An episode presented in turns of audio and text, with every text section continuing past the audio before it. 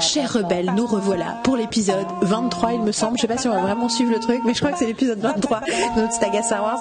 Il nous en reste, euh, il y en a 18 qu'on n'a jamais enregistré, mais un jour peut-être. Euh, en tout cas, nous sommes dans la deuxième partie de la conversation sur le retour du Jedi. Je suis avec Sullivan. Coucou Sullivan. Coucou. Et Dom. Euh, coucou. Qui, heureusement, j'étais pas sûre parce qu'on n'avait pas vraiment reparlé depuis, mais aime Star Wars, Last The Last Jedi autant que moi, ça tombe bien. Non, parce que c'est vrai qu'on n'en a pas reparlé, et après, vous pourriez être un peu... euh, Enfin, de toute façon, bien sûr, on- j'allais dire, on, a toujours des... on voudrait toujours que ce soit meilleur, mais non, on voudrait pas toujours que ce soit meilleur. Moi, j'aime les films pour ce qu'ils sont. C'est que vous devriez essayer, les gens, dehors. C'est vous avez- c'est- c'est fabuleux comme euh, En fait, moi, sentiment. j'aurais aimé que ça ressemble plus à l'Empire contre-attaque pour après me plaindre que ça ressemble trop à l'Empire contre-attaque. C'est ça. Mais euh, c'est rigolo parce que moi je pense toujours quand je parle, quand je pense aux gens qui critiquent des trucs que j'aime, je pense toujours à mon rapport à Inception, qui est un film que j'ai envie de, que- qui m'a donné envie de m'arracher les cheveux pendant tout le mon expérience de ce film. Et c'est rigolo parce que j'ai toujours l'impression de, même moi qui me suis énervée sur Inception, vis-à-vis des gens qui me disaient que c'était génial et pendant que je regardais le film, j'ai l'impression de pas avoir le même type de discours quand même, tu vois, déjà d'être rentré dans certains passages du film, de voir certaines qualités, de d'essayer de comprendre, d'avoir des choses très spécifiques qui m'énervent. J'aimerais bien que les autres fassent pareil. Mais bon, on n'est pas là pour parler des critiques, on est là pour parler du film et de ce qui nous intéresse dedans, vu que heureusement vous avez apprécié aussi. Et donc euh, cette deuxième partie, euh, grand B, c'est un peu, j'ai appelé ça les thèmes. En réalité, si vous allez voir, il y a des choses, des thèmes que j'ai, qui sont pas tant des thèmes que des sujets euh, à aborder euh, dans la discussion du film. Et je voudrais commencer justement par votre première. euh, il y a plein de thèmes qui se dégagent ce film, dont on va tous un peu parler. Mais pour vous, chacun votre tour. Sullivan, tu commences. Le thème principal. Je veux qu'on en même temps. Mais en fait, on est tous d'accord sur. En fait, on l'a déjà dit tout à l'heure, mais c'est celui-là. Euh, C'est c'est ça, je pense. Enfin, euh, disons qu'en termes narratifs et de, après c'est ça, il y a tellement d'enjeux et de choses, mais mais mais c'est un film sur. euh, euh, quelle est la, la formule de, de, euh, de Yoda exactement C'est euh, Euh, Failure, is the greatest teacher it is, un truc comme ça. C'est exactement ça. L'échec est le plus grand des enseignants. Dès que tu traduis en français, ça tombe un peu. Un peu. Euh, petit, euh, enfin, je réfléchissais au truc, c'est, euh, je me disais justement qu'est-ce qu'on pourrait dégager comme thème euh, de l'épisode 7. Moi, il y a un thème qui me revient, qui me revenait souvent en tête, c'était l'abandon. Et euh, en fait, euh, je, vais, je vais un peu plomber tout le monde. En fait, si tu te bases euh, sur certaines études psychologiques, les trois grandes peurs de l'être humain, c'est l'abandon, l'échec et la mort. Donc, Oh non, ils vont tous mourir dans le neuf. Mais ça, tu viens de nous désespérer. Donc tu voilà, est-ce que justement mais la mort peut être traitée de manière très variable et dans Star Wars ça peut, Ça peut être une renaissance. Par exemple, ce n'est pas une attente, c'est une théorie. Luke Skywalker omniprésent dans l'épisode 9 dans l'esprit de Kylo Ren, il est mort mais il est là, Euh, ça peut être ça, ça peut être le poids de la mort de quelqu'un sur euh, quelqu'un d'autre. Mais du coup, euh, je me disais oui, s'ils tiennent la la thématique jusqu'au bout, mais maintenant ça peut être aussi, comme on disait, des fois les thèmes sont inconscients dans, dans la création, ça se trouve ça sera complètement autre chose, mais euh, c'est assez, assez amusant que sur trois films, il y en ait deux qui soient sur les deux, deux des plus grandes, enfin à mon sens en tout cas, de, de- Les plus grandes peurs, ouais. des plus grandes peurs de l'être humain. Mais pour moi, euh, petit aparté, euh, pour moi, j'ai plus l'impression. Enfin, c'est moi. Enfin, c'est juste moi ou, j'ai l'impression qu'ils teasent le fait que Han Solo sera un fantôme dans le neuf? Parce que Luke dit littéralement à Kylo Ren si tu me tues, je vais te hanter comme ton père le fait.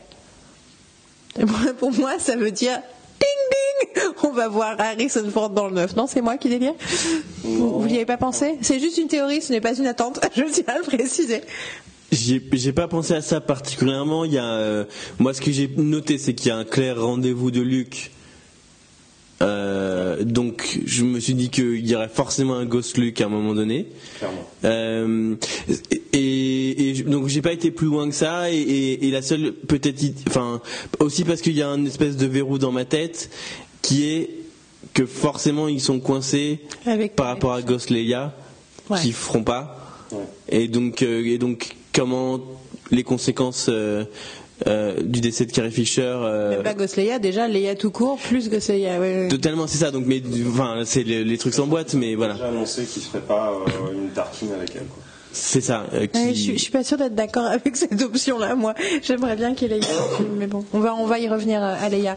Mais donc, euh, ouais, donc l'échec, euh, on est d'accord. C'était juste mon aparté sur savoir si le fantôme d'un. Euh, l'échec, ouais, ouais, je, je, enfin voilà, j'ai envie de dire le contraire, mais euh, j'ai envie de dire autre chose pour que ce soit riche, mais je suis d'accord, c'est l'échec et à la limite euh, vivre avec l'échec. Parce que c'est pas tant l'échec, c'est comment tu vis avec l'échec. C'est vraiment euh, une variation sur ce thème. Ils- quelque part, ils ont une réussite au tout début du film. Euh, ils arrivent à faire sauter le cruiser au prix de. C'est une victoire à la. Pyrrhus. euh, Voilà. C'est clairement une victoire à la Pyrrhus parce qu'ils perdent tellement de, de gens dans, dans l'histoire et t'as pas Et de ressources. forcément que le C'est une victoire. est, est saigné à blanc. à ben, ils ont juste détruit un vaisseau C'est ça. d'un empire euh, qui peut se faire autant de vaisseaux qu'il veut. Et, euh, et du coup, et c'est rigolo parce que même de la part des méchants, il y a des échecs constants. clairement. Tout le monde échoue. Ben, Snoke échoue, euh, oui, et Ky- Kylo échoue, à avoir à ses côtés, pour avoir à ses côtés. a tué Luke. euh, Mais et c'est rigolo parce que je, pendant un temps, j'ai j'ai mal compris le truc avec Benicio del Toro. J'ai cru que c'était lui le mec qui cherchait en fait. Qu'il l'avait trouvé par hasard, il n'était pas là où il pensait. Jusqu'à ce que je réalise, non, c'est pas le bon. Non. Et donc même ça, ils échouent. Ils vont chercher un Bah oui. breaker, ils vont prendre le mauvais. Ah oui, non, non, bien mais sûr, ouais, incroyable. Ils arrivent dans le truc et tu sais, et en plus t'as des attentes de blockbuster où t'es là. Et donc ils vont arriver, ils vont sortir le truc et en fait non. C'est le, j'ai un truc sur son nom, c'est le mec de The Leftovers qui joue le, leur C'est Justin. Theroux, ouais. Justin Theroux. C'était heureux. Ouais, et euh, qui fait juste Qui- euh, alors, un plan. Là, justement, j'ai dés, ouais. Il y, a, il y a plein de spin-offs qui me viennent en tête. Euh, voir une version, euh, tu sais, film érotique de M6 de 23h30 entre Mascanata et Justin Theroux. Ça doit être spé quand même. hein. Non mais juste, juste, Open, mais bon. Ju- Juste, juste une série sur les problèmes syndicaux de, de, de Non, masse, de masse, masse qui se barre. c'est ça, c'est It's a union Il y a dispute. forcément un comic, euh, un comics qui raconte ça. C'est ça, ça va venir. Par contre, euh, et là je pitch euh, tout de suite l'idée à Disney, une, euh, Qui est, bien connu, sitcom- écoute mon podcast. Une sitcom avec euh, Luke et Yoda qui sont colocataires sur une île. Euh, je veux dire, mais tout le temps quoi. Mais c'est ça, d'ailleurs, si tu me permets de, tu me permets de faire une boucle euh, malgré les, dispersions euh, dont on, est, complètement, auxquelles on est incapable de résister. Mais voilà, et ce qui est fort dans cette thématique, c'est qu'elle est littéralement verbalisée par Yoda. Et ce truc de mettre Yoda et lui dire, alors Yoda, il va vous expliquer c'est quoi le but du film, quoi. Et d'ailleurs, c'est rigolo parce que c'est double ce qu'il dit Yoda. Yoda, et c'est rigolo parce que c'est quelque chose que tu as dit tout à l'heure. Yoda, il annonce que l'échec est le plus important, et le, le- le C'est meilleur le moyen. C'est le prof. Mais merci, c'est mieux qu'enseignant. Et le meilleur prof des professeurs. Et il dit aussi qu'il faut arrêter de sacraliser les textes et sacraliser en général. Et donc c'est rigolo parce que il y, a, il y a une double information quand il dit ça en fait, c'est que d'un côté euh, Ryan Johnson euh, dit bah voilà, elle a, elle a déjà tout ce dont elle a besoin, il faut savoir qu'il est parti avec des livres. Oui, mais oui, on le voit, on le voit. Je l'ai vu la quatrième fois. Elle a déjà pris ce qui était important pour elle. dans le quatrième, la quatrième, au quatrième visionnage, alors que Finn, dans la dernière scène, prend une couverture pour me la mettre sur Rose, il ouvre un, ti- un tiroir et il y a les livres Ouais. Qui sont là et c'est vraiment mais Ryan Johnson il a mais il a putain mais c'est c'est un- il est ouf ce mec. Il est juste là je vais même pas vous expliquer je vais vous le montrer un quart de seconde et si vous les ratez bah tant pis pour vous. Mais c'est assez intéressant du coup, c'est effectivement du coup le- les niveaux de lecture possibles et la manière dont effectivement le film contient déjà la réponse à ces critiques Ouais. en lui-même, c'est quasiment une capacité à anticiper tout en se réservant cette euh, cette fuite finale où ben on sait pas exactement. Moi ce que je trouve assez intéressant euh, aussi c'est qu'effectivement et, et par rapport au retour de Yoda lui-même et la présence c'est que euh, et, et pour moi, c'est un, c'est un peu euh, une conséquence de la prélogie en fait. C'est que les, les Jedi en eux-mêmes sont un échec en fait. Absolument. Et, et que c'est absolument important d'intégrer que euh, que ce que Lucas a fait, probablement à son corps défendant, c'était une bande de fachos hystériques intégristes euh, et que et que et que et que ça peut pas du tout être un modèle euh, enviable et, et vers lequel on va se diriger et que et qu'il fallait brûler ça et garder l'esprit, peut-être la lettre quelque part dans ces textes sacrés et réinventer quelque chose. Euh, donc ça, c'est, je trouvais ça assez intéressant parce que, ben moi, c'est un peu. euh, le recul que j'ai envie d'avoir de quelqu'un qui fait du Star Wars aujourd'hui, quoi. Euh, qu'est-ce que qu'est-ce que qu'est-ce que ça veut dire? Qu'est-ce que je transmets comme message? Mais Luke, de toute façon, on en reparlera tout à l'heure. Luke est vraiment la réussite de, pour moi, euh, de ce film. Euh, mais en même temps, pour pas être parce que quelque part, c'est un pendant d'échec et je me rends compte en regardant mon déroulé que je n'ai pas de chapitre Luke. Donc, continuons un peu à parler de Luke parce que quand même, c'est l'éléphant au milieu de la pièce. Euh, Luke, euh, son rapport à l'échec lui-même. mais quelque part, moi, en fait, ce que j'adore, enfin, dans ce film, dans le fait qu'il traite de l'échec, c'est que ce film, en fait, est un film de, de- de dépression, mais qui ose, au milieu d'une trilogie euh, monumentale au niveau financier, de faire un film dépressif. En fait, c'est un film où, en gros, euh, le moment de la dépression, c'est le moment justement où tu es dans le noir et tu sais plus trop, tu sais plus où est la lumière, tu sais plus ce que tu dois faire, euh, tu tâtonnes, tu tentes des trucs, t'es pas trop convaincu, euh, tu sais plus trop pourquoi tu fais ce que tu fais. Et quelque part, ce film ose ça, mais de façon, il y a des gens qui se sont fait chier, mais moi je trouve que c'est incroyablement profond par contre. Et quelque part, c'est c'est c'est représenté par l'arc de Luke. Luke, il est venu sur son île pour mourir et il n'arrive pas à mourir en fait, parce que ça arrive pas, donc il pêche, il attend. Il échoue même à mourir. Ouais. Ouais, ouais. Effectivement, il échoue même à mourir. Et en fait, ce qu'il doit, c'est renoncer.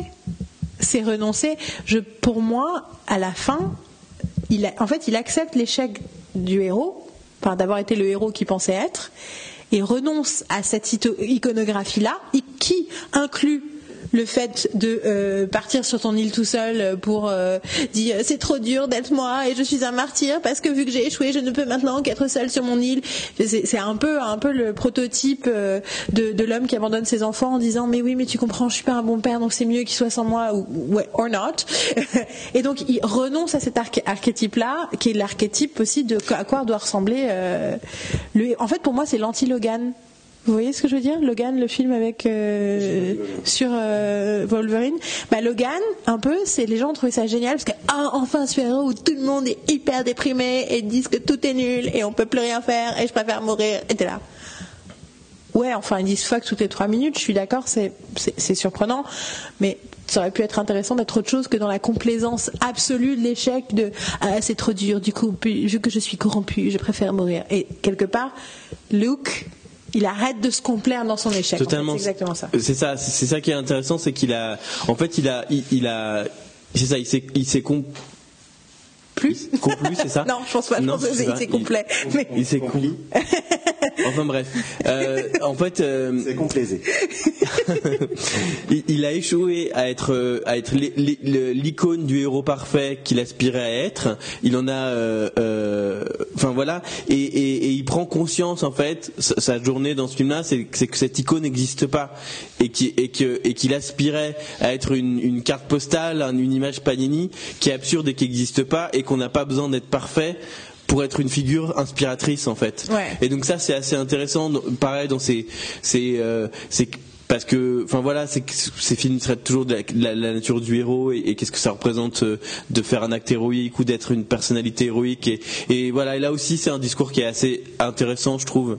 Euh, surtout de le faire porter effectivement par Luke Skywalker, qui était le tellement l'archétype, c'est ça, euh, du héros euh, sans peur et sans reproche et sans faille et sans doute. Ce que vit euh, naturellement Luke, euh, c'est, comme tu l'as dit, de laisser tomber le passé, de passer à autre chose, et c'est ce qu'essaye de forcer à tout prix Kylo Ren pendant tout le film. Il le dit à force, enfin, quand il le dit à euh, ouais, tu dois laisser tomber le passé. Hein. T'as l'impression qu'il essaie de se convaincre lui-même, quoi, en fait. Je dois vivre dans le passé. On doit regarder le futur ensemble. hein. Allez. Et il y en a qu'un seul qui le vit réellement, c'est, euh, c'est Luke, quoi. Euh, Qu'est-ce que vous en avez pensé, vous, de, de cette révélation de pourquoi Kylo Ren est devenu Kylo Ren et pourquoi Luke est parti sur son île Euh, Et même en général, Luke, euh, le comportement de Luke. Ce que les fanboys ont vraiment détesté, hein, c'est pas tant qu'il meurt, c'est que, c'est que tout à coup ils disent ce mec est pas infanticide, comment il a pu. Vous avez... C'est- mon tour de tousser, pardon. Ouais, là coup-ci c'est pas moi. Euh, mais c'est déjà quelque chose que tu avais euh, dans 4, 5 et 6, cette part de noirceur, il, a exactement la même hésitation dans le retour du Jedi. quand il se met à pilonner Dark Vador à coups de sabre laser, je suis désolé, hein, c'est pas un Jedi à ce moment-là. Hein. À ce moment-là, il a deux doigts de sombrer. Hein. Donc c'est pas quelque chose qui était absent de lui. On, l'imagine comme une sorte de héros virginal. Il y, a, il y a tout qui est bien chez lui, il y a tout qui est merveilleux, mais pas du tout. Il a été dans le conflit très rapidement. Et là, il est dans le conflit, et je suis désolé, c'est pas. Euh, il y a quelqu'un qui faisait euh, l'allusion à euh, la, réaction qu'on pourrait avoir en disant bah, si tu croisais l'enfant qui va devenir Adolf Hitler, est-ce que tu le tuerais? Et là, Luke Skywalker, avec ses capacités de Jedi, se rend compte qu'il est face au futur Adolf Hitler de l'univers de Star Wars. Eh ben ouais, il hésite.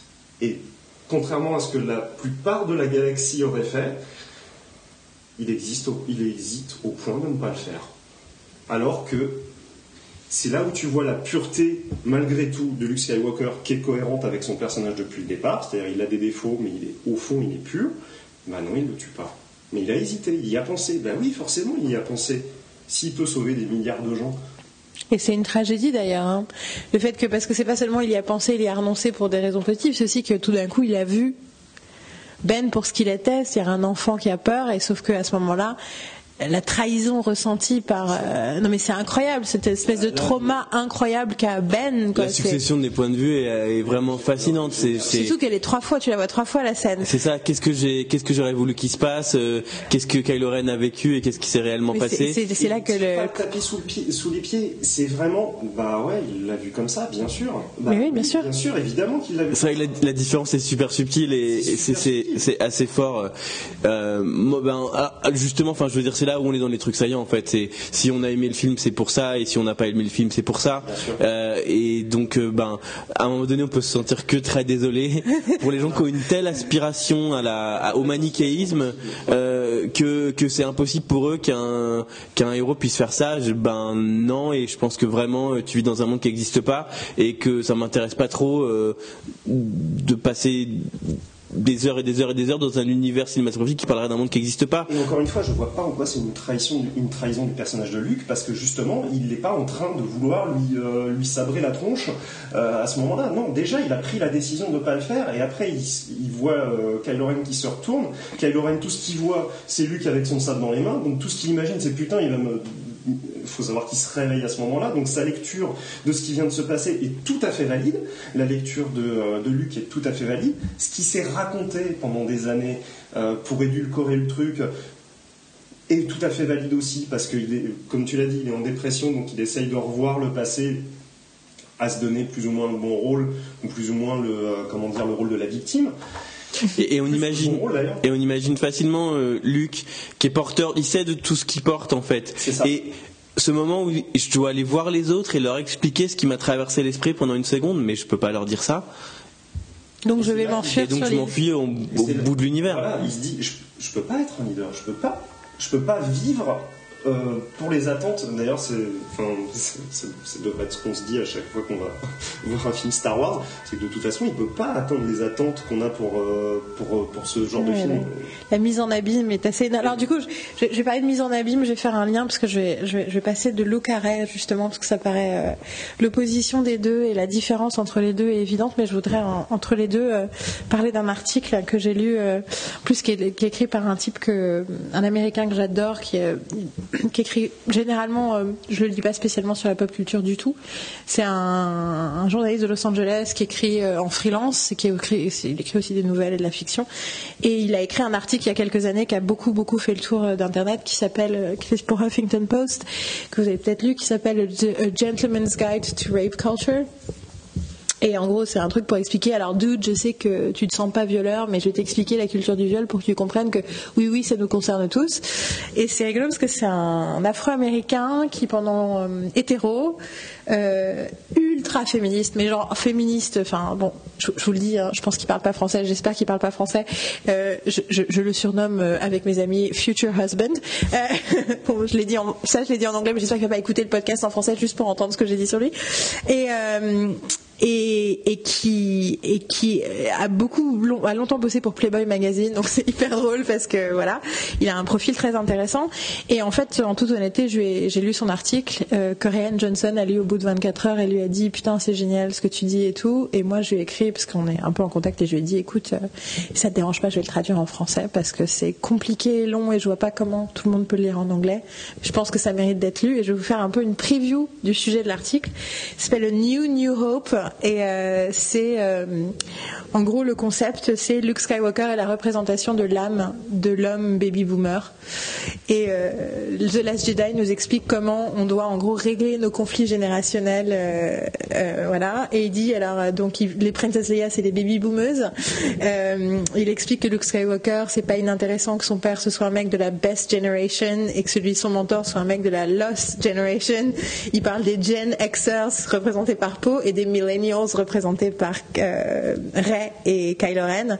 Et notamment Kylo Ren étant the angry millennial white man. Et et il y a tout un truc, et ensuite j'ai lu tout un autre truc sur tous les mecs de Charlottesville. En gros, c'était Kylo Ren, enfin, c'était une représentation de cette espèce de colère qu'on retrouve aussi sur Gamergate et tout ce genre de choses de l'homme hétérosexuel blanc millénial qui se sent complètement dépossédé euh, dans la culture américaine. Et le truc est hallucinant. Tout le début de l'article est, passionnant parce qu'il commence à dire on pourrait croire que Princesse Leia est l'héroïne de Star Wars. Et commence à monter tout un truc en expliquant pourquoi c'est son histoire, pourquoi la première scène c'est Princesse Leia qui tient tête à son père. Tout un truc, euh, voilà. Et, euh, et en gros, à la fin, il dit on pourrait apprendre de Luke Skywalker de comment en gros régler nos problèmes et, et au milieu il y a tout un truc sur le fait que les baby boomers ont créé internet et ils n'ont pas fait gaffe à ce que les millénials y apprenaient ou pas et que c'est exactement comme Luke Skywalker avec le temple des Jedi et Kylo Ren tu vois il a créé son temple en se disant mais oui ça va bien se passer sans réfléchir aux conséquences bon et ce truc là m'a fait enfin c'est du coup c'est presque impossible de pas y penser à toutes ces choses là et euh, ça dit long sur le symbolisme et la force euh, du truc. Je, vais traduire cet article, bon, qui fait 9 pages. hein. Euh, je vais traduire cet article et du coup vous pourrez, vous pourrez, j'espère, le lire et en profiter. C'est intéressant parce que euh, la pop culture américaine, depuis très longtemps, est traversée par cette question de, de, de- des générations et de. C'est c'est, euh, c'est Ravi Grillo Marxwatch Ouais. que j'ai euh, lu euh, écrire un jour que toute la télévision américaine de ces 25 dernières années était sur bad parenting, euh, sur le fait que, que, que la génération a été- de- pr- précédente a été des mauvais parents. Et moi, en fait, je trouve ça hyper fascinant. Là aussi, on est dans des, ces trucs, euh, rapport euh, euh, Amérique euh, et Europe. Euh, on est dans un déni absolu par rapport à ça. Ouais. On est capable de représenter que des parents héroïques, Ouais. alors qu'on est quand même issu d'une génération qui s'est gavée comme des Bah, porcs les- en les détruisant Anglais- la planète. Les Anglais savent faire quelque chose. Hein. Skins, moi j'ai remontré des morceaux de Skins. Skins, pour le coup, c'est hallucinant parce que c'est un père et son fils qui l'écrivent, mais Skins, c'est sur euh, des, des comment la nouvelle génération et doit créer ses propres repères parce Ouais. qu'elle est abandonnée par la génération précédente. Nous, par contre, en France, effectivement, euh, Bah, c'est toujours la- l'Angleterre, c'est toujours le, le pont entre euh, entre les York, ils sont toujours un peu au milieu du guet. Il y a toujours un peu des deux en fait. Mais mais en, en France et euh, et pour ce que je sais en Allemagne quoi, enfin c'est vrai que j'ai jamais vu euh, ce truc-là incarné vraiment quoi. Euh, Ouais, c'est très vrai. Et alors que que les Américains sont obsédés par ça quoi. Mais c'est aussi parce qu'ils sont tous chez le psy. Donc du coup, automatiquement, ils se posent des questions. Nous, on va chez le psy différemment. On fait de la psychanalyse, donc on en parle moins, donc on a moins, on intellectualise moins. Mais euh, c'est et du coup, c'est un des trucs de l'article, c'est de fait que, en gros, la seule personne qui pouvait réveiller Luke, et ça en dit long sur ce que Zaron slash future husband pense des femmes. Il dit la seule personne qui pouvait réveiller Luke c'était a millennial woman. Justement qui arrive une femme milléniale une jeune femme milléniale qui ne se qui ne qui ne se, se- dont l'identité ne répond pas exactement aux mêmes normes que toutes les générations précédentes y compris la baby boomeuse qui en gros il dit euh, a euh, réparé les conneries de son mec de son père et de son frère depuis qu'elle a 20 ans. Et euh, et, et, du coup, il parle du rapport entre Ray et Luke et à quel point Ray fait réagir Luke finalement. Mais et du coup, pour moi, c'est un pont pour parler de, de, tout ce que vous avez dit sur Luke et sa peur et sa réaction par rapport à sa propre obscurité. Et ce que je trouve le plus fascinant, c'est que justement, dans la même lignée de ce que dit euh, cet article, c'est que Ray, elle redéfinit le rapport à l'obscurité. C'est-à-dire que le côté sombre, le côté lumière, elle, elle n'a pas du tout la même euh, binarité que Luke. Et en fait, ce qu'on a toujours compris comme étant à, pour prix pour argent comptant, qui est euh, tué dans la lumière, mais attention, l'obscurité vient et elle, elle vient, elle, enfin, tu, tu risques de tomber dedans et tout, ou de la part de Kylo Ren dans le set déjà, qui est en fait moi c'est la lumière, ça donne envie et tout. Et elle, il y a un côté où, dès le début, quand elle se connecte à la force, bon, une fois que, une fois que Luke a bien plus foutre de sa gueule, c'est quand même un grand moment. I can feel it. euh, une fois que c'est passé, elle, elle, elle sent la force. Donc il y a un peu un moment de dialogue, et d'ailleurs, euh, c'est un peu rapide, mais au niveau du dialogue, c'est un peu euh, on the nose, comme on dit, mais à ce moment-là, directement, elle est attirée par l'obscurité et lui, il est terrifié par le fait qu'elle fasse ce passage aussi rapide. Et toi, tu pourrais te dire, qu'est-ce que ça veut dire? Est-ce qu'elle, est-ce qu'on doit avoir peur d'elle? Ce qui est assez incroyable, c'est euh, la façon dont c'est mis en scène à ce moment-là et euh, l'attitude qu'elle a vis-à-vis de ça. Je trouve que c'est une approche assez scientifique. Mm-hmm. C'est-à-dire que c'est la première fois que tu vois euh, vraiment la force exprimée non pas en, morceaux de bois ravour, mais en vraiment ce fameux truc qui connecte tout. Et elle voit quoi? Elle voit la vie, elle voit la mort, elle voit la lumière, elle voit l'obscurité, elle voit tout ça. Elle, voit le calme et la violence. Tous les trucs, tous les trucs euh, qui retiennent les choses ensemble et qui font qu'il y a ce fameux équilibre dont on nous parle depuis 40 ans. Euh, ben, c'est ça en fait, c'est que ben, sans la force, ça s'écroulerait. Là, ça tient, c'est ces trucs complètement opposés parce qu'il y a la force qui les maintient. Et elle, forcément, quand elle voit cette grotte, ce, côté obscur, elle se demande qu'est-ce que c'est. Mais elle n'est pas forcément attirée vers ça. Non, elle est curieuse de voir ce qu'il y a là-bas. Et je trouve que euh, là où Luc a toujours eu une attitude de, euh, un petit peu d'illuminé, de croyant et de euh, j'embrasse ce truc et je respecte les règles parce que je veux devenir un bon Jedi. Et elle, a le côté, c'est quoi ce truc? Attends. Ça, ce qui va un petit peu à l'inverse de ce que, euh, ce que raconte Star Wars à certains moments, dans ces moments les plus limites, euh, c'est qu'en gros, si tu es trop curieux, tu tombes dans le côté obscur en fait. Absolument. Et, euh, je n'avais pas jusqu'à dire qu'il y a un précédent religieux avec une nana qui bouffe l'arbre de la connaissance, mais notre copine Eve va peut-être tomber dans le panneau. Il y a un vrai twist là, effectivement, sur la manière d'aborder ce sujet-là qui est super intéressant, qui a été amorcé par l'épisode précédent, puisque je me rappelle que notre, dans le podcast précédent, on parlait de ça, que l'ancienne, l'ancienne trilogie, la trilogie originale, effectivement décrivait un univers, d'un univers où il y avait le côté obscur là, et puis le côté euh, euh, clair, euh, clair de l'autre côté et puis que c'était vraiment deux mondes séparés, mais qui pouvaient agir comme un espèce d'aimant, et que tu pouvais aimanter, du côté obscur et aimanter du, côté euh, clair. Euh, et, déjà, Force Awakens, euh, une chose qui en ressortait, c'était que non, le clair et l'obscur traversaient les individus. et, c'était déjà, et c'était un spectre, c'était déjà différent.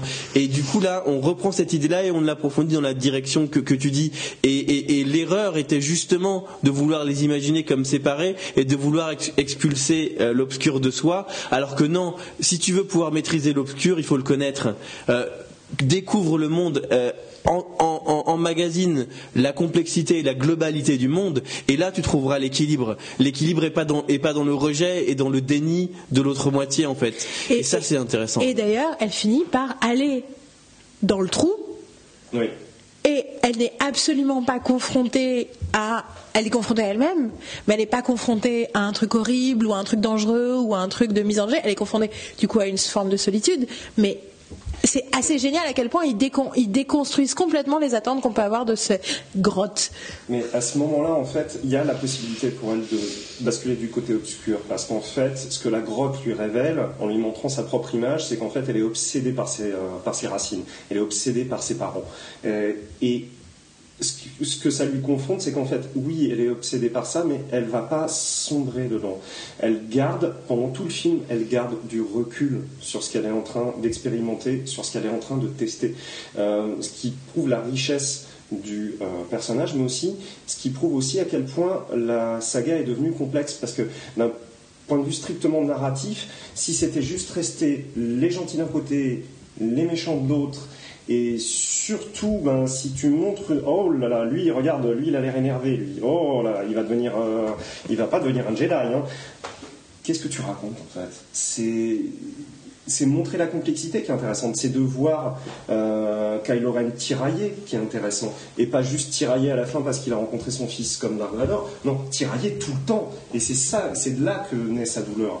Euh, elle, comme lui, bascule de l'un à l'autre, mais il y en a un qui a une approche parce qu'il n'arrive pas à contrôler ses émotions, et il y en a une, c'est une approche totalement de curiosité parce qu'elle découvre quelque chose en fait. Alors du coup, je voudrais vous soumettre mon approche euh, proto-féministe, euh, revendicatrice, activiste du traitement de ce qui arrive à Ray dans l'épisode 8.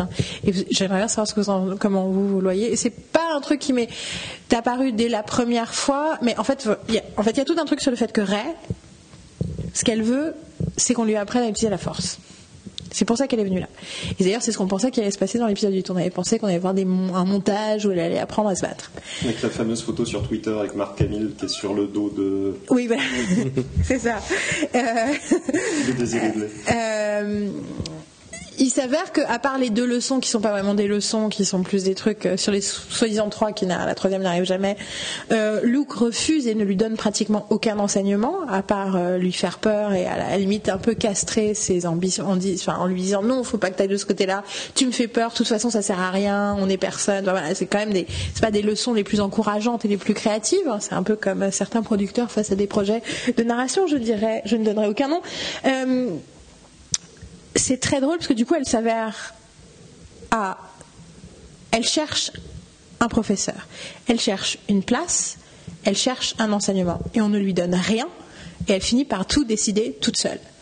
Et la métaphore par rapport aux femmes dans tout un tas de métiers où il est pratiquement impossible pour elles de trouver des mentors, ou de toute façon, et surtout, non seulement il est difficile pour elles de trouver des mentors, mais elles ont l'impression qu'il leur manque, qu'elles n'ont pas qu'elles ne sont pas légitimes. Et ce qui rejoint totalement l'autre axe, c'est-à-dire qu'elles se cherchent désespérément des parents, une descendance, être l'héritière de quelque chose, et non, tu es l'héritière de rien, tu es ce que tu fais de toi-même.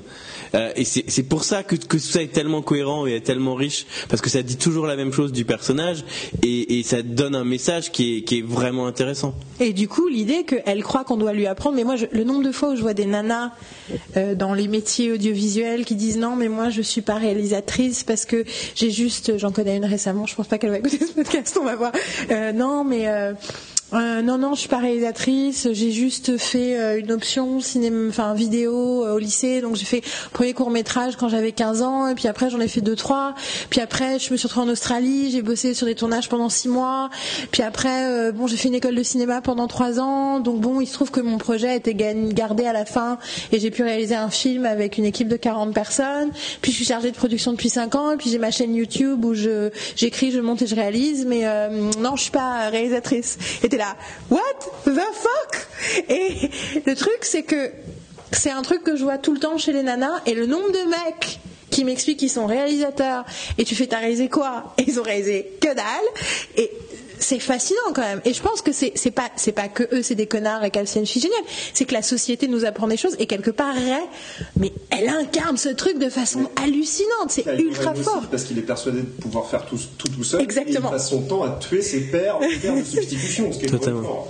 C'est exactement ça. Mais le, côté pro, enfin on est d'accord que le côté c'est hyper fort ce côté-là. Mais c'est euh, ça se retrouve énormément dans le dans le, les, euh, les, les demandes, enfin le euh, sur l'aspect journalistique en fait, dans la recherche d'experts sur des sujets. En fait, il y a euh, souvent les journalistes expliquent bah oui, il y, a, il y a tant de mecs sur les plateaux parce qu'en fait, quand on cherche quelqu'un pour parler sur un sujet, si le mec, il a cherché sur un truc tangent au sujet il y a 25 ans, il dit c'est bon, je peux parler, et la meuf a dit ah ben non mais ce sujet-là c'est pas vraiment le mien, je suis pas légitime, je viens pas en parler en fait. Donc c'est quelque chose qui traverse vraiment la société et la manière. Mais tu sais que dans les entretiens d'embauche aussi, hein, et dans les lettres de motivation, mais dans les entretiens d'embauche, ça a été prouvé que les femmes t'expliquent ce qu'elles ne savent pas faire. Bah, c'est comme, euh, comment dire, euh, les acteurs euh, noirs, maghrébins et asiatiques. Tout le monde dit qu'on n'en trouve pas, mais en même temps, on n'en trouve pas parce que je pense qu'à jamais, à aucun moment, on leur a dit, mais c'est quelque chose que vous pouvez faire, en fait. C'est, bon, vous pouvez aussi devenir comédien, vous n'êtes pas cantonné à un truc.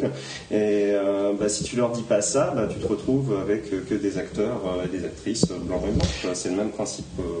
Mais c'est vrai que là où, comme tu le faisais remarquer, euh, on est face à des films qui sont qui parlent fondamentalement de leur époque et du tournant qu'on est en train de vivre en fait, parce qu'il se passe ça en fait. Il y a une génération qui se lève et qui dit non mais en fait, vous savez quoi, je sais faire, j'y arrive, et, qui décide de faire en fait, euh, et qui fait sauter les verrous qui ont existé depuis, aussi longtemps, parce qu'en fait, euh, pour plein de raisons, c'est intéressant, mais il y a eu un niveau de conscientisation de ces sujets qui est devenu suffisant. En fait, euh, euh, j'aimais comme ça l'hypothèse, mais enfin, je pense que ça vient d'Internet en fait, euh, du dialogue que ça crée, des échanges et, et du fait qu'on peut lire tellement facilement d'articles et des sujets, etc. Et que brusquement, un sujet comme ça sa nature transversale finit par te sauter à la gueule sur Internet et, provoque une génération qui a conscience pour la première fois. Moins chez nous. Et je pense que c'est aussi pour ça que certains aspects du film ont moins fait résonance encore. Ça viendra. Oui, parce qu'on a toujours nos petits 10 ans de retard et que, et que nous, le sujet émerge alors qu'il est euh, mûr. Voilà, c'est ça. Euh, Mais, et du coup, d'ailleurs, c'est très drôle parce que surtout, euh, je suis en train de réaliser pendant que tu parlais que de classiquement euh, le héros euh, a un mentor et à un moment dans l'histoire il se rebelle contre son mentor et il faut lui faire les choses différemment et à la fin il comprend la leçon du mentor. Or là c'est pas le cas. Ray, à un moment, et cette scène est hallucinante en termes d'empowerment et du personnage et de la force de Ray par rapport à Luke. Cette scène incroyable quand elle, donc euh, Luke s'énerve parce qu'il voit qu'elle touche la main de Kylo Ren, on va y revenir, et, et il s'énerve et ils se battent et elle se bat avec son staff et lui récupère une espèce de bout de ferraille et ils se battent. Et elle lui, il lui balance son staff. non, on va tous tousser. on va tous tousser comme c'est bon. Tubercule, le podcast. Il balance, il, il attrape son staff à elle, il le balance et du coup, énervé, un geste de colère, elle tend la main, elle prend le sabre, enfin elle, appelle le sabre laser, elle l'ouvre, elle le fout par terre, Luke, elle le menace, elle le fait tomber par terre, et elle le regarde, et elle baisse son sabre, parce qu'elle n'a pas besoin de, de, se laisser envahir par la haine. Au contraire, elle lui dit, ton erreur, c'est que tu l'as jugé. Tu as jugé Kylo Ren sur ce qu'il était potentiellement capable de devenir. Et c'est ton erreur, et c'est à cause de toi qu'on est dans la merde. Et la réconciliation est la solution. Elle n'a pas complètement raison, mais son approche est radicalement différente, et à partir de ce moment-là, elle s'affranchit du truc. Et ce qui est génial, c'est qu'elle fait réagir Luke, finalement, par exemple, en faisant quelque chose. Le geste qui est important qu'elle fait à la fin, c'est qu'elle lui retend le sabre laser. Oui, absolument. tu viens, tu viens, maintenant tu te. Oui, et ça, il lui dit tu fais pas ça, non, tu as tort, et elle fait ok, Ok, tu fais pas, bon, bah dans ce cas-là, je me casse. Et j'adore la façon dont elle se casse. Tu vois le Falcon se barrer. Et il y a un truc qui est très fort aussi dans cette idée du comment le Falcon se barre et ensuite comment elle continue à parler à Chewbacca. Il y a le côté, elle est en charge du Falcon, c'est son, c'est son vaisseau elle n'est pas passagère sur le Falcon, le Falcon et son vaisseau. Donc, quand même, la meuf, elle a réussi à choper le sabre de Luke, à avoir le Falcon, l'allégeance totale de Chewbacca, qui suit aveuglément Rek, tout ce qu'elle dit. Tu vois, elle lui dit, bon, t'as essayé de contacter machin, bon, faut le contacter. Bon, alors je vais à tel endroit, je te donne un signal, machin. C'est hallucinant quand même. Et c'est jamais choquant. Enfin, bon, je suppose que pour des gens qui détesteraient, c'est choquant, mais on est d'accord, c'est jamais choquant. Euh, oui, je pense qu'il y a plein de gens qui détesteraient pour des raisons euh, de genre. euh, ouais, c'est le, rapport entre les deux. Je, le seul regret que je peux avoir, c'est qu'il n'y a pas eu de. Enfin, ça, c'est le payoff et c'est fort en soi. Il n'y a pas de réconciliation en fait entre les deux. Il n'y a pas de prise de conscience parce qu'elle voit jamais ce qu'il ce est en train de faire. Donc c'est vrai qu'il y a une petite pointe de non, mais par contre, à la fin, elle dit à Leia, elle dit, je l'ai senti partir. Euh, elle l'a senti partir et qu'il était, il a had purpose. Tu vois, que c'était pas un truc négatif, c'était un truc positif. Elle le dit quand même. Mais euh, alors, et en général, du coup, j'élargis, et là, je vais vous laisser euh, parler à nouveau. sur le choix, les choix, le choix des femmes, les choix que font les femmes dans ce film. Euh, que ce soit Amiral, l'amiral, et puis on va en venir à notre chère et tendre euh, Léa. Mais euh, qu'est-ce que vous en avez pensé? Alors du coup, je, je, je, colore un peu la conversation par ce tweet que je vous ai cité hors antenne tout à l'heure, sur l'antenne, euh, qui était ce tweet de Ryan McGee quelques jours après la sortie du film, dont j'ai déjà parlé sur une vidéo YouTube, sur ma chaîne Buffy avec David, quand j'ai déjà parlé dans le podcast, j'ai déjà parlé partout mais que je vous redonne, qui était euh, le problème, c'est que, enfin, c'est pas le problème, mais Star Wars 8 parle euh, d'un univers de femmes hein, qui essaient d'apprendre un univers de petits garçons à devenir des hommes, et euh, c'est pas étonnant que ça ait pas plu aux fanboys. Effectivement, c'est assez fort quand on le revoit, surtout la deuxième, troisième, quatrième fois, à quel point toutes les nanas essaient de dire au mec non mais fais ci plutôt que fais ça, et pas d'un point de vue dictatorial du tout, plus au contraire, non mais Can you please stop being stupid? C'est vraiment ça. Euh, ils le disent littéralement à peau, mais il y a aussi Rose avec Finn, il y a Ray avec Kylo, il y a tous ces trucs-là. Qu'est-ce que vous en pensez de ça bah, Moi, je sais qu'il y a beaucoup de critiques euh, sur. Euh, bah ouais, mais en même temps, euh, si Leia avait dit le plan qu'elle avait à peau dès le départ, ça aurait évité bien les morts. Sauf que si tu suis un petit peu le film, tu t'aperçois que. Il y a plusieurs choses. Déjà, Leia est inconsciente et ne peut pas transmettre les informations. Elle a dégradé avant euh, les événements. Et Holdo, quand elle arrive sur le pont, Leia lui a sûrement dit Tu n'en parles à personne. Tu, tu suis ce plan-là, mais tu n'en parles à personne parce qu'à l'heure actuelle, on ne sait pas sur qui on peut s'appuyer. Puis surtout, on revient à l'entitled. Pourquoi est-ce que c'est dû à Poe d'avoir cette information? Et à, la, et à la seconde où l'information sort, elle se retrouve sur le vaisseau et ils la prennent. Euh, donc euh, la nécessité de, pourquoi est-ce qu'il fallait contrôler l'information est parfaitement illustrée par le film. Bien sûr. Donc euh, et, là, il y a quand même effectivement une, enfin, c'est quand même difficile. Je sais pas comment il faut de pas voir la lecture genrée du truc. C'est-à-dire que qu'un mec, un général qui qui qui dit pas à ses troupes, le, enfin, ça, leur semble totalement normal, quoi. Il aurait euh, qu'elle dise au mec. Euh, c'est ça, enfin, comme si Churchill avait annoncé, avait envoyé des, des, des, courriers de tout le monde avec la date du débarquement. Enfin, enfin, juste, ça s'est jamais passé comme ça. Et là, c'est normal en fait. Et enfin, c'est quand même incroyable en fait. Que, mais non, en tant que, en tant que garçon, enfin, nous sommes, nous devons recevoir l'information. Ça a toujours été comme ça. C'est le meilleur pilote de X-Wing. C'est pas possible. Il faut qu'il le sache. Bah, il faut quand même. C'est quand même. Et encore, il y a certaines lectures du film hein, qui disent putain, mais pourquoi il continue à bien le traiter? Comment il lui pardonne son, son, son attitude? Le mec, il fait quand même une mutinerie, quoi. Et effectivement, et après, la façon, oh, je l'aime bien et tout. Et t'es là, le nombre, enfin, tu vois, le, le, je veux dire, la complaisance qu'on a vis-à-vis des bad behavior from men, c'est un peu problématique, effectivement, y compris vis-à-vis de Kylo Ren, tu vois, genre, non, mais il est pas, le pauvre, il est sensible, faut lui pardonner. Ça, c'est super intéressant, et en plus, j'y suis, suis, le premier sensible, c'est-à-dire que j'ai euh, j'ai une attache émotionnel pour ce personnage et tout. Et, et hein. d'une certaine manière, si tu vois, si je l'écrivais, je, est-ce que je serais capable de de, de, de ne pas écrire une rédemption, tu vois? Ah bah moi, moi je veux la rédemption. Hein. Moi, bah c'est évident que c'est ça que je veux. Après, je sais pas ce que je vais avoir. Mais, mais, d'une certaine manière, je le veux. Mais mais je, en fait, alors là pour le coup, je vais, je pose un peu des attentes, j'avoue. Mais mais non, je, je, pense qu'il ne faut pas en fait. Je, là en plus, ils ont été trop loin, quoi. Euh, ça dépend comment ils le font. Ça dépend quel type de rédemption. Moi, je pense que moi, je pense que c'est délicat, tu vois. Ah, c'est sûr. Et, et, et, c'est marrant, c'est aussi un sujet qui traverse ces derniers temps. Je n'ai beaucoup entendu parler, mais sur euh, cette culture, effectivement, euh, de comment la fille, c'est son taf de repérer le bad boy et de, et de se prendre tout sur la gueule pendant 20 ans pour peut-être le rendre bien avant la fin, quoi. Donc c'est pas grave, tu croises, tu croises Spike, fais-toi voler, violer, taper dessus, mais à la fin, il va devenir bien. Non, alors attends, attends, ne commence pas à faire rentrer Spike dans l'histoire. Bad boy, peau, j'ai un petit peu de mal. Non, pas peau, Kylo Ren. Ah, Kylo Ren, on parlait de Kylo Ren. Non, non, on parlait de Kylo Ren. Non, non, je parle de Kylo Ren. Non, non bien sûr. Non, je te parle de Spike et c'est effectivement l'exemple, le, parce que c'est pas, pas d'abord qui écrit, mais, euh, mais Chuck Bass dans Gossip Girl, euh, euh, les, les, les, mecs de, de Vampire Diaries, euh, Damon, je crois. Enfin, là, il y a des personnages où, où, où à un moment donné, enfin, non, quoi. tu, tu vas pas tendre l'autre joue indéfiniment. Enfin, où, où tu place l'arrêt et tu vois enfin effectivement en plus Spike c'était, c'était, ça a été géré sur le long terme. Il y a le, le, le truc physique et puis il y a la prise de conscience. non mais, mais mais en même temps tu vois J'ai, j'ai toute une théorie sur cette partie que j'écrirai un jour dans, dans le livre que je vais un jour écrire sur Buffy. ça s'inscrit dans une forme de tendance en fait. Et Spike c'est la version super intelligente de, de ça.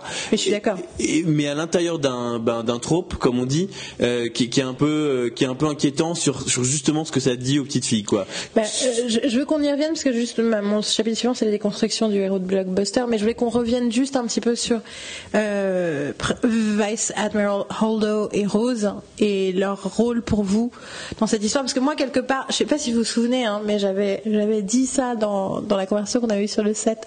C'était quand même hallucinant ce truc que sous-entendait le film sur le fait que les mecs s'étaient tous barrés quand ça avait été la merde alors que Leia elle était restée. Et quelque part c'est la enfin ça continue ça.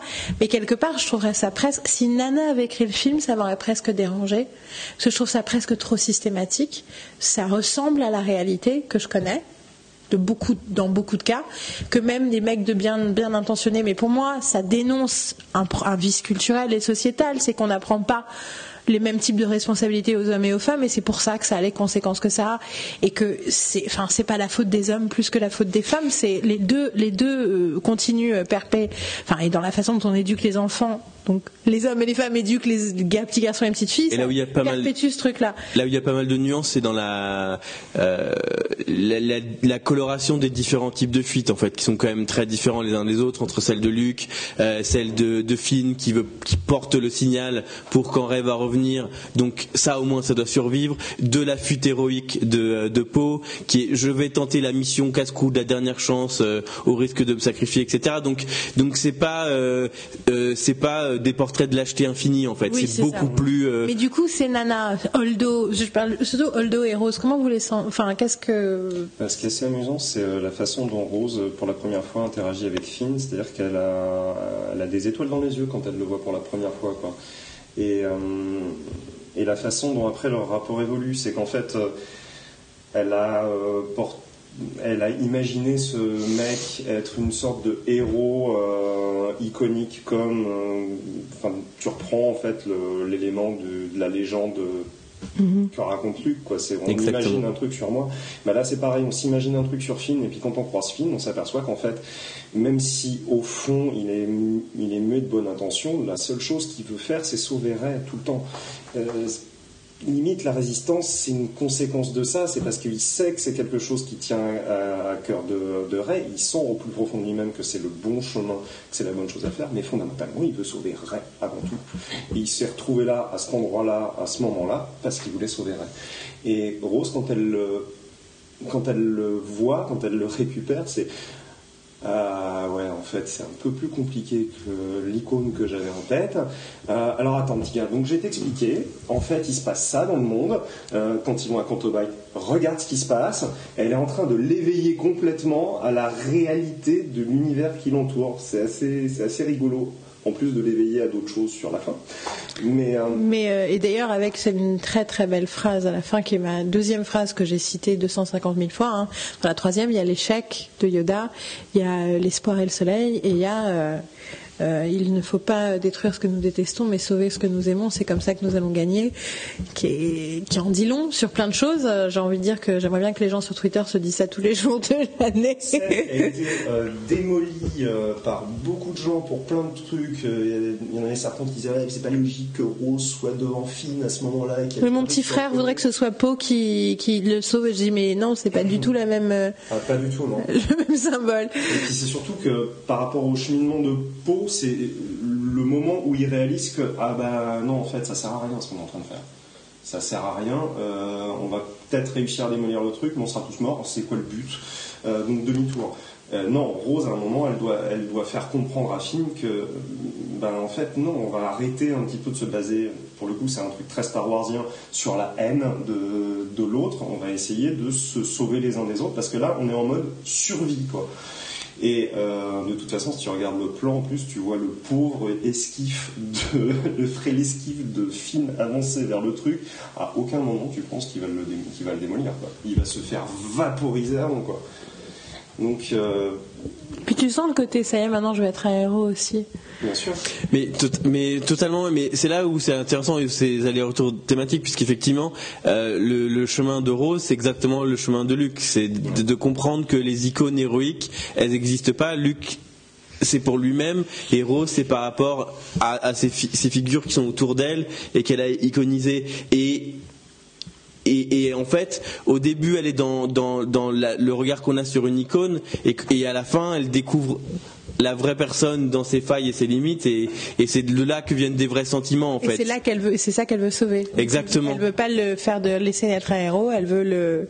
Il y a le... un vrai discours pendant tout le film sur l'héroïsme. Euh, ce que dit Leia dès le départ quand, euh, quand Poe lui a, enfin, a eu du fait que, ben ouais, non mais attends, on a démoli un, un croiseur, euh, c'est des héros qui étaient là-bas, ouais, mais des héros morts. And no leaders. Ouais. Et pas de leader. Euh, du coup, juste Laura Dern. On n'a pas parlé de Laura Dern, vous n'avez pas parlé de Laura Dern. Alors je rappelle à toute personne qui a loupé le début du podcast que j'ai adoré la saison 3 de Twin Peaks et le film de Star Wars et que Laura Dern y est à chaque fois pour quelque chose. Voilà.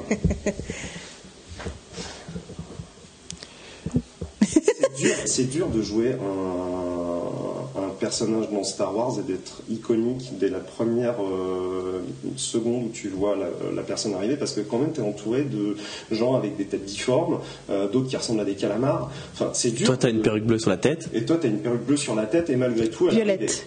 Violette. Violette. tu peux avoir peur que euh, tu te dis, ouais, elle fait peut-être penser un peu à Mon Mothma. Non, c'est autre chose. Et elle fait un, enfin, elle fait un truc. C'est une actrice euh, assez incroyable, toujours un petit peu sur la brèche. Et je trouve qu'elle maîtrise, euh, elle maîtrise totalement le personnage. Elle, lui, elle, lui a, elle apporte au personnage une physicalité, quelque chose. Euh, Elle l'incarne, c'est pas du tout, c'est une personne vivante.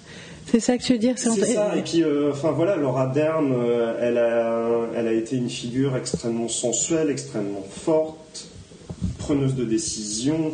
Euh, elle a fait tellement de trucs différents et elle a toujours été plus ou moins euh, habile dans tout. Elle est, elle est super dans Jurassic Park. Pourtant, euh, le rôle n'est pas forcément simple au départ. Elle est géniale dans Twin Peaks, dans Blue Velvet.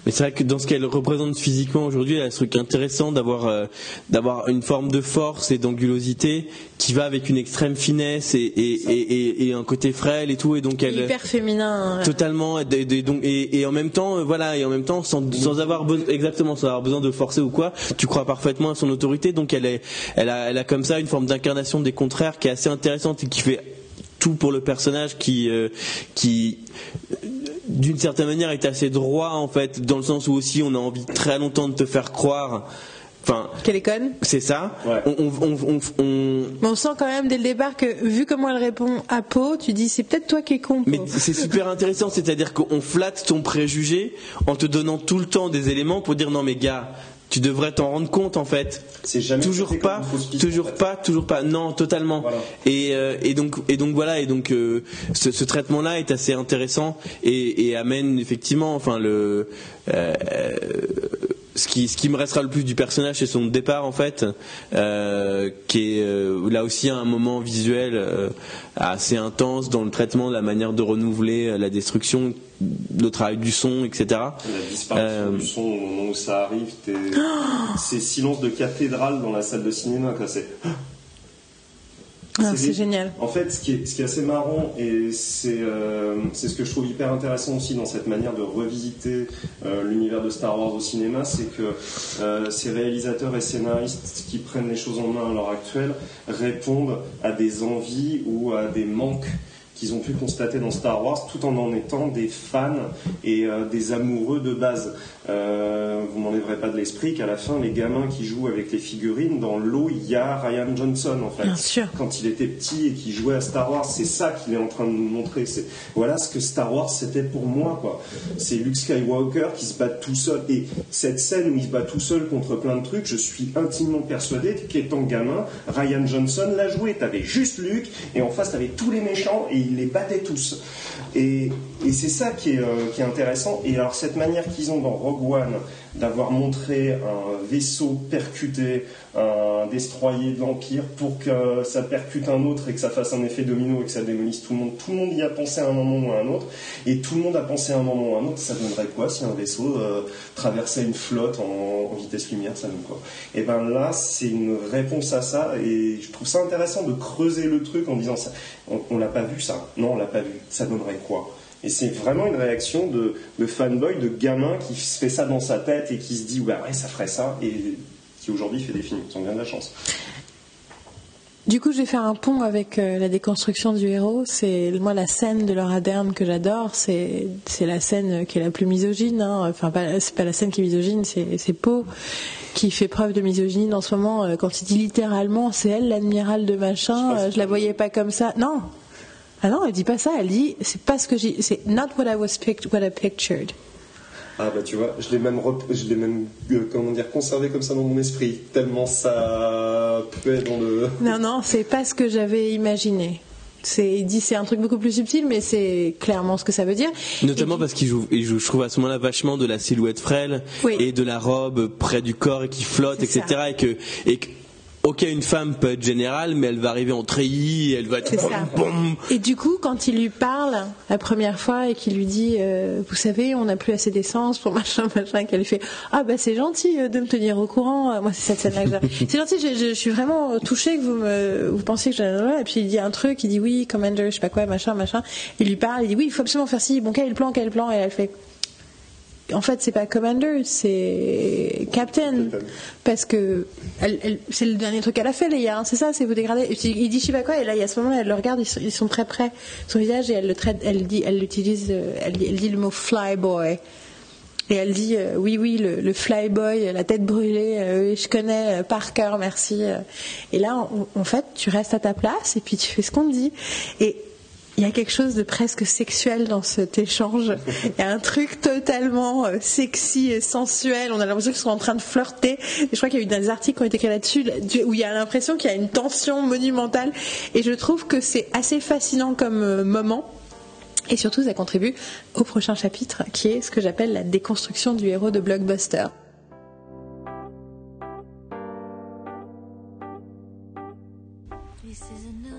Tant de belles idées, tant de choses intéressantes. Ça me donne envie de revoir le film alors que je l'ai déjà vu des tonnes de fois. Euh, alors voilà, ça c'était le début des thèmes. Il y a une deuxième partie qui va arriver pour parler des thèmes. Je voudrais quand même vous dire que en parallèle, j'ai réécouté les trois épisodes qu'on avait fait sur euh, The Force Awakens et je vous invite vraiment à les écouter. Ils méritent d'être écoutés et réécoutés, même si à chaque fois je je, ne peux m'empêcher de remarquer que j'empêche Sullivan de parler. euh, on sent que Dom est beaucoup, a beaucoup plus l'habitude. J'ai aussi l'impression de m'entendre changer entre, entre le 7 et le 8. Qu'en deux ans de podcast, je me suis aussi. Euh, j'ai appris à assez faire confiance à ce que j'avais à dire pour ne pas ressentir la nécessité de, de le dire avec tant d'empressement. Euh, je pense que c'est aussi une leçon pour tous ceux qui ont peur de faire des choses parce qu'ils sont inquiets de leur performance. Ben, moi aussi, je suis inquiète tout le temps. En fait, on l'est tous. On est tous dans l'autocritique constamment. Et si George Lucas avait perdu trop de temps dans l'autocritique, ou J.J. Abrams, ou Ryan Johnson, ou tous les autres gens, et eh ben ils auraient jamais fait un film et ils auraient jamais trouvé de quoi nous inspirer. Et, et peut-être que si j'ai attendu 22 mois avant de publier ce podcast c'est aussi parce que j'avais peur de trop souvent couper la parole et qu'en fait il faut arrêter de se poser ce genre de questions parce que c'est bien d'être exigeant avec soi-même.